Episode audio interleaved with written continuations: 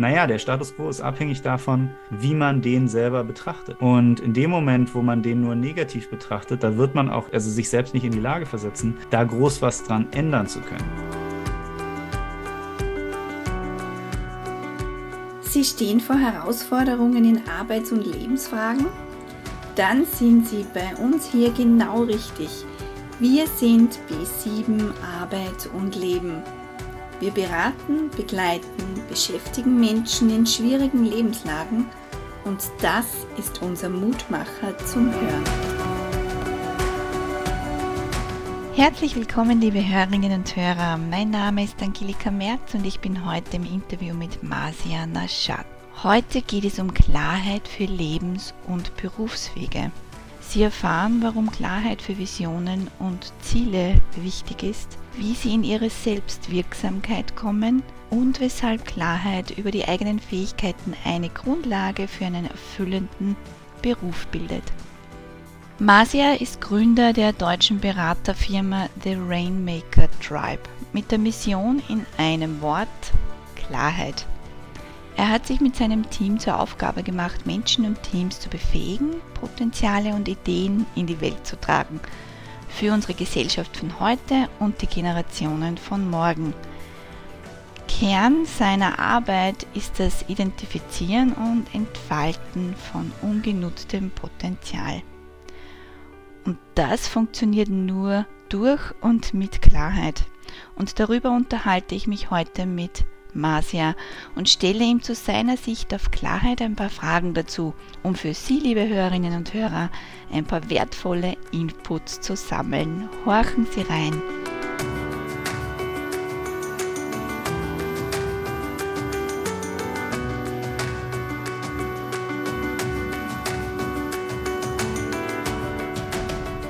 bist ja der Experte oder ein Experte, wenn es darum geht, neue Wege einzuschlagen und heute unterhalten wir uns etwas über Klarheit.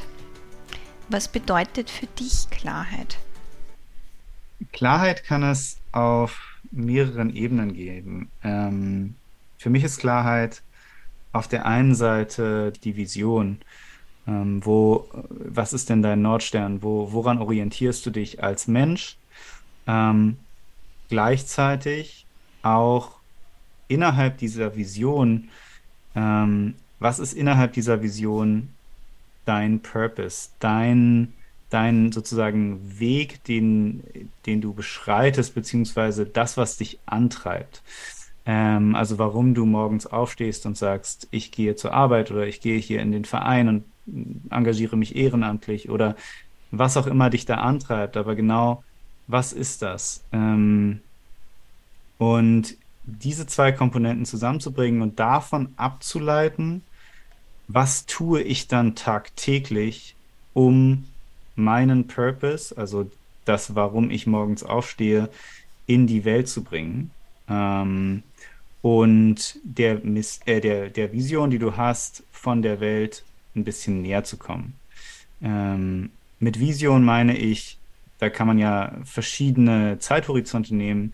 Das eine ist so eine weite Vision, ähm, wie die Welt in 50 oder noch länger äh, Jahren aussieht, ähm, für die es sich lohnt zu kämpfen. Und ähm, dann gibt es natürlich auch noch die Möglichkeit, eine Fünfjahresvision zu haben. Wie sieht die Welt in fünf Jahren aus, wenn ich mich heute auf eine bestimmte Art und Weise in die Welt einbringe und meine Welt mitgestalte? Und ähm, insofern ist Klarheit sowohl fürs Individuum als auch für Teams abhängig davon, a, was ist die Vision und b, was ist der Weg dorthin, den wir gemeinsam gehen. Ähm, das ist für mich Klarheit. Mhm. Und woran erkenne ich zum Beispiel, dass ich nicht klar bin? Wie kann sich das äußern? Oh, das ist bestimmt in, in ganz vielen Weisen sichtbar oder auch erlebbar. Ähm, ich werde bestimmt nicht alle aufzählen, aber äh, also unter anderem kann es sein, dass du keine Motivation hast, morgens aus dem Bett aufzustehen und deinen Tag zu gestalten. Ähm, das ist ein super Indikator davor, dafür, dass, dass da Klarheit fehlt. Ähm, was ich ganz gerne mache, ist mit dem äh, Daniel Pink Dreieck oder dem Dreiklang zu arbeiten. Ähm, Mastery, Autonomy und Purpose. Was meinen diese drei Begriffe? Mastery ist sozusagen deine Kompetenz. Was hast du an Kompetenz, die du in die Welt einbringen kannst? Autonomy bedeutet so viel wie, was sind denn die Bereiche, die du selbst gestalten kannst und wo du deine Selbstwirksamkeit ausleben kannst? Und Purpose ist, wie schon besprochen, der, der Antrieb, was dich sozusagen morgens aus dem Bett holt. Und zusammen sind diese drei Komponenten total interessant, weil sie gemeinsam, ähm, wie Daniel Pink es sagt, Drive oder in, in anderer Sprache Selbstwirksamkeit erzeugen. Ähm, und diese Selbstwirksamkeit ist es, die ähm, dir ein gutes Gefühl gibt, die dir neue Motivation gibt, weil du immer wieder merkst, ha, ich konnte etwas in meinem Umfeld für mich selbst oder für andere gestalten. Und sobald die wegfällt, kann es halt schnell sein, dass du demotiviert bist, dass du müde wirst, dass du ähm, dich irgendwie auch ähm, nicht mehr, ähm, ja, nicht mehr Herr deiner, deines eigenen Lebens fühlst. Ähm, weil einer dieser drei Aspekte vielleicht gerade irgendwie ins, ins Hintertreffen gerät. Mhm. Das heißt, das Ergebnis der Klarheit ist auch die, die Selbstwirksamkeit. Ähm, wie wichtig ist es, dabei zu wissen, wo ich jetzt stehe und wo ich hin will? Das ist eine sehr interessante Frage. Meine erste Reaktion wäre, dass das, wo du stehst, ja eine Perspektive ist, nämlich sozusagen deine eigene Sicht auf dein Leben. Und aus der Neuropsychologie wissen wir, dass ähm, die Art und Weise, wie wir unsere eigene Situation einschätzen, ganz viel mit Training zu tun hat. Nämlich, wir sind darauf trainiert, dass wir, dass, dass wir Aspekte in unserem Leben, in unserer Gegenwart als platt gesagt gut oder schlecht für uns einordnen. Und jedes Mal, wenn wir durch die Straße laufen, wenn wir ähm, durch den Park laufen oder wo auch immer, sortiert unser Gehirn automatisch nach Dingen, die uns sozusagen schlecht tun könnten und Dingen, die uns gut tun könnten.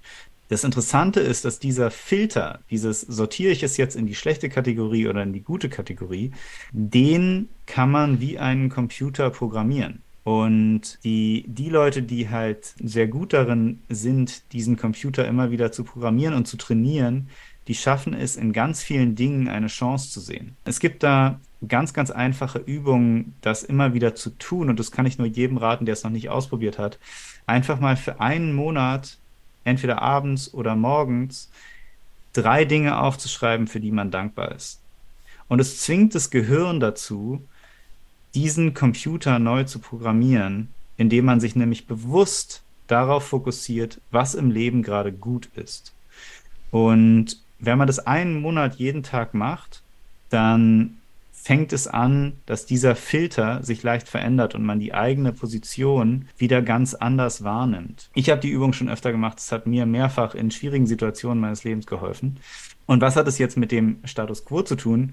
Naja, der Status quo ist abhängig davon, wie man den selber betrachtet. Und in dem Moment, wo man den nur negativ betrachtet, da wird man auch, also sich selbst nicht in die Lage versetzen, da groß was dran ändern zu können. Aber wenn man halt anfängt, diesen Filter zu trainieren und zu sagen, okay, was sind denn meine Chancen?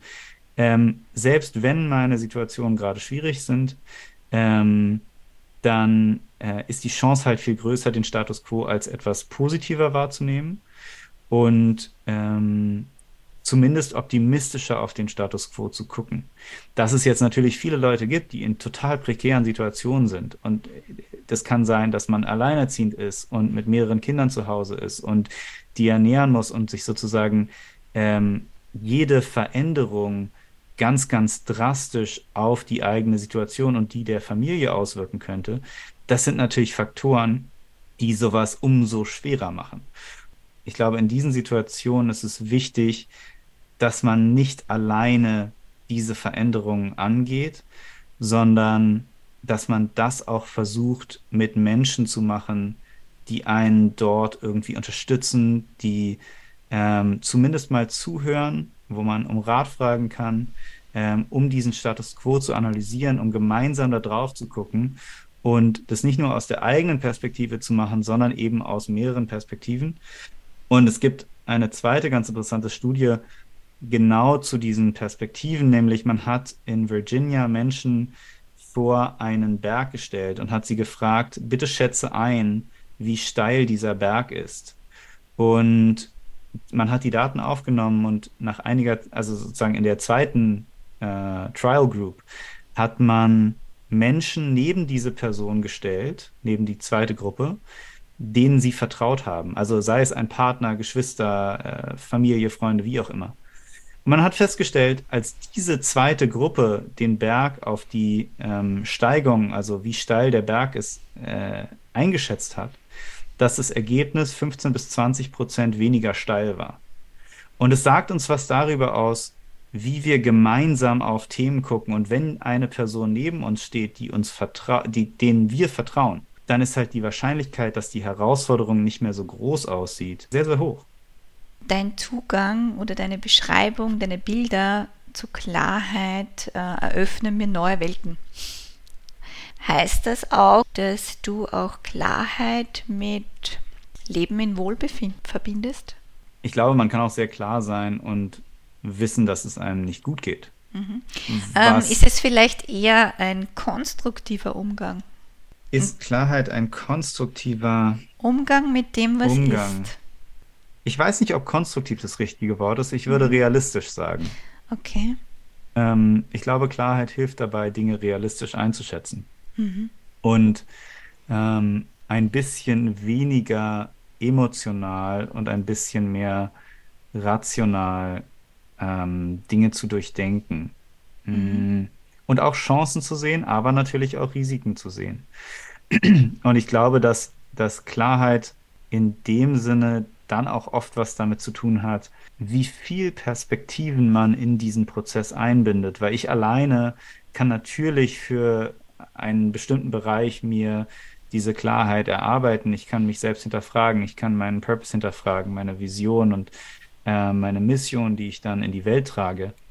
Und gleichzeitig ist es total wertvoll, das auch mit anderen Personen zu spiegeln, dort in, den, in die Interaktion zu gehen und zu schauen, was sieht denn die andere Person bei mir und generell ähm, und wie passt es zusammen, denn, denn niemand von uns ist äh, unfehlbar, niemand von uns kann alles wissen, niemand von uns kann komplett sagen, also so, ich, ich kann ja von mir selbst auch nicht sagen, dass ich in allen Bereichen Klarheit erlangt habe. Das wäre weit gefehlt. Ähm, nur es ist schon mein Ziel, das zu tun. Und ich glaube, da muss man sich dann realistisch hinterfragen, in wie vielen Bereichen traue ich mich das, weil Klarheit kann eben auch immer sein, dass ein Teil von dem, was man sieht, vielleicht unangenehm ist.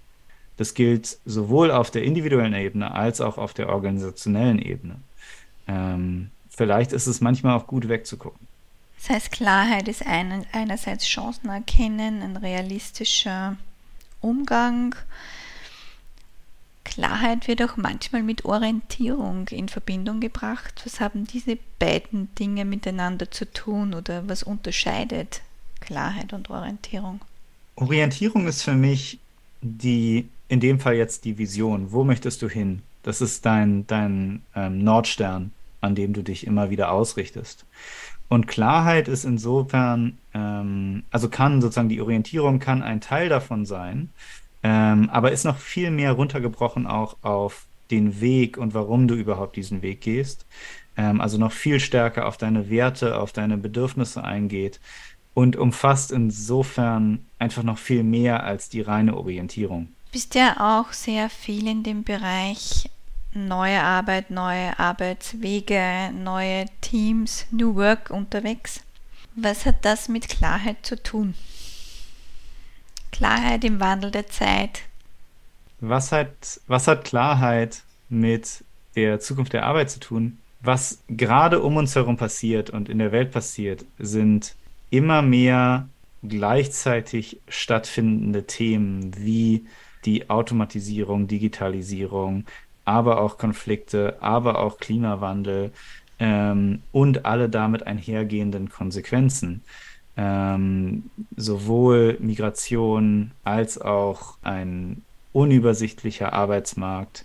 Ähm, Menschen machen sich einfach in, in solcher Situation immer mehr Sorgen um die eigene Existenz, um verschiedenste Themen, wie sie ihre Familie weiterhin unterstützen können und so weiter. Und das heißt, worauf wir uns einstellen können und sollten, ist, dass wir wegkommen von diesem, ich habe heute einen Job und den habe ich für, das Rest, für den Rest meines Lebens und muss dafür auch nicht sozusagen sonderlich viel an mir selbst tun, weil ich jetzt mein Studium als, sagen wir einfach, Arzt fertig habe und gelernt habe, wie der Körper funktioniert und daran wird sich auch nichts mehr ändern. Ähm, also sozusagen die Generation meiner Eltern, ähm, mein Vater ist ein tolles Beispiel dafür, der ist mit Leidenschaft Arzt und äh, wird es auch bis Ende seines Lebens sein. Und gleichzeitig, wenn man sich anguckt, wie viel sich sozusagen innerhalb seines Lebens in dem Bereich des Arztberufes verändert hat und wie viel sich in der Zukunft in dem Bereich verändern wird, ähm, dann gibt es natürlich bestimmte Konstanten in diesem Berufsbild. Ähm, bestimmte körperliche Funktionen werden gleich bleiben. Und gleichzeitig wird sich die Art und Weise, wie wir Medizin verstehen, worauf wir Wert legen, wie wir diagnostisch arbeiten, da wird es ganz, ganz viele neue Wege geben, das ja anders, äh, anders darzustellen. Und früher zum Beispiel hat man sehr viel Wert darauf gelegt, dass man sehr, sehr schnell eine Operation durchführt, ähm, wenn irgendwelche Beschwerden auftreten. Heute würde man sagen, gut, wir, wir schauen nochmal, wie kann man das auf natürliche Weise ohne Eingriff verhindern? Ähm, wie kann man da Schmerzen lindern? Wie kann man präventiv auch schon mit Vorlauf bestimmte Beschwerden lindern, bestimmte Sachen frühzeitig erkennen, einfach damit eine Frühdiagnostik stattfindet. Und es war vor, vor vielen, vielen, also vor einigen Jahrzehnten noch undenkbar, dass man auch präventiv Medizin finanziert. Heute ist es ganz normal. Und das heißt, in all diesen Berufsbildern, die früher sehr starr waren, passiert jetzt unheimlich viel aufgrund von neuen Chancen. Und da zu denken, dass ein Berufsbild für immer gleich bleibt, ist halt ähm, nicht mehr zeitgemäß. Und das Gleiche gilt halt für ganze Prozesse in der Gesellschaft. Und das heißt, das Einzige, was in diesem ganzen Bereich Berufsbilder, wie wir arbeiten, gesellschaftliche Zusammen, gesellschaftlicher Zusammenhalt, das Einzige, was konstant ist, ist die Veränderung. Und Jetzt sind wir nun mal als Menschen nicht große Fans von Veränderung, weil ähm, alles, was gleich bleibt, ist erstmal per se gut. Und ich revidiere das, die Aussage so ein bisschen, weil es geht am Ende gar nicht um Veränderung, sondern die Veränderung an sich ist nichts Schlimmes. Das, wovor wir Angst haben, ist der Verlust mit der Veränderung. Verlieren wir an Ansehen, weil wir in einem bestimmten Beruf nicht mehr die Kompetenz nachweisen können, die es aber für das neue Berufsbild braucht. Also ein Arzt, der früher nie mit Computern gearbeitet hat, der hat jetzt super Angst vor Veränderungen, weil auf einmal ein Computer schon viel mehr Frühdiagnose machen kann, aufgrund von Kamerabildern, Sensorik, was auch immer. Ähm, wenn man jetzt über die iPhone-App schon verschiedenste Hauterkrankungen äh, sofort erkennen kann und es viel, viel feiner ist als jedes Auge eines Arztes, ja, dann muss sich der Arzt hinterfragen, was ist dann noch meine Rolle? Was bedeutet es für uns als Individuum, wenn Verlust auf uns zukommt? Und was hat es mit unserer persönlichen Stärke zu tun? Also Thema Selbstbewusstsein, Resilienz, Fähigkeit damit umzugehen im Sinne von proaktiv dann neue Chancen darin zu sehen und sich darauf einzustellen, im Gegensatz zu, das auf sich zukommen zu lassen und zu sagen, ich kann nichts ändern, das war's. Also Klarheit zu schaffen, nicht für Veränderung, sondern Umgang mit Verlust, um genau diese Kompetenzen wie Resilienz, Selbstbewusstsein, Proaktivität zu stützen. Mhm. Welche Tipps hast du oder welche Schritte fallen dir ein, mögliche Schritte, die die Klarheit unterstützen, in die Klarheit führen? Du hast ja schon angesprochen, das Dreieck mit Bereiche gestalten, Antrieb und Kompetenzen. Du hast erwähnt das Dankbarkeitstagebuch oder die drei Dinge aufschreiben, um das Gehirn neu zu programmieren. Fällt dir noch was ein im Speziellen auf, auf diesen Wandel und auf diese Verlustängste? Wie bleibe ich mit Verlustängsten in der Klarheit? Ich glaube, ein Thema, was ganz, ganz spannend in dem Kontext ist, sind Glaubenssätze. Und es gibt so ein ganz schönes Beispiel von Gerald Hüther, der hat es mal erwähnt in einem seiner Vorträge. Und zwar ging es um den Glaubenssatz, dass jemand, der 80 Jahre alt ist, keine neue Sprache mehr lernen kann. Und angenommen, die Person möchte jetzt Chinesisch lernen, dann wissen wir alle, das wird nichts. Ähm, und dann bringt er aber das Beispiel, ja, aber was ist, wenn sich diese 80-jährige Person, dieser Mann, in eine 70-jährige Chinesin verliebt und mit der zusammen nach China zieht, dann wissen wir alle, dass der innerhalb von wenigen Monaten beziehungsweise wenigen Jahren noch in der Lage ist, Chinesisch zu lernen. Und das liegt einfach daran, dass er das mit Liebe dann tut und sich mit Liebe diesem mit diesem Thema auseinandersetzt. Und zu verstehen, was diese Glaubenssätze bei uns selbst sind. Was hält uns davon ab, bestimmte Dinge einfach mal in Angriff zu nehmen und zu sagen, ja, ich muss das nicht alleine machen, aber ich bin mir bewusst, was ich da erreichen will und ich hole mir Hilfe dabei und bin mir auch nicht zu schade dazu, Hilfe dabei zu holen ähm, und es offen und ehrlich mit einem Freund, einer Freundin, Familienmitglied, wie auch immer anzusprechen.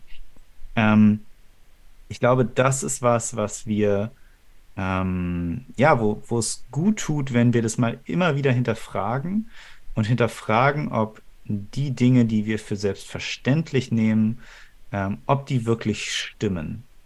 Genau das mal zu hinterfragen und da immer wieder zu gucken, gut, dann nehmen wir mal an, wir schaffen es, diesen Glaubenssatz einfach mal ad acta zu legen und schauen neu auf den aktuellen Status quo, wissend, dass wir den Glaubenssatz in Frage stellen dürfen.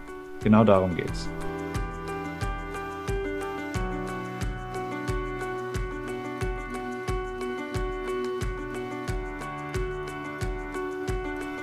Liebe Hörerinnen und Hörer, für Sie nun die Zusammenfassung der heutigen Folge. Klarheit in Prozessen, Veränderungen, Beruf und Leben. Klarheit betrifft immer mehrere Ebenen und stellt im besten Fall einen realistischen Umgang mit der jeweiligen Lebens- und auch Berufssituation als Grundlage dar. Klarheit benötigt man auch, um Chancen zu erkennen und Risiken einzuschätzen. Daher überlegen Sie sich, woran orientieren Sie sich als Mensch, was ist Ihr Nordstern, Ihre Werte, wofür und warum tun Sie das? Was wollen Sie zu dieser Welt im Hinblick auf 50 Jahre beigetragen haben und wie sieht die Welt in fünf Jahren durch Ihr Leben, Ihren Beitrag, Ihr Zutun aus? Klarheit im Prozess in einem Satz. Klar sind Sie dann, wenn Sie genau wissen, was Ihre Vision ist und was Sie zu tun haben, um Ihre Fähigkeiten durch Ihre Vision Leben zu geben, also diese auch umzusetzen. Liebe Hörerinnen und Hörer, schön, dass Sie dabei waren. Mein Name ist Angelika Merz und ich verabschiede mich nun mit einem herzlichen Dankeschön an Masia und für Sie nun die Mutmacherworte für Ihre Klarheit, für Ihre Fähigkeiten, für Ihre Visionen.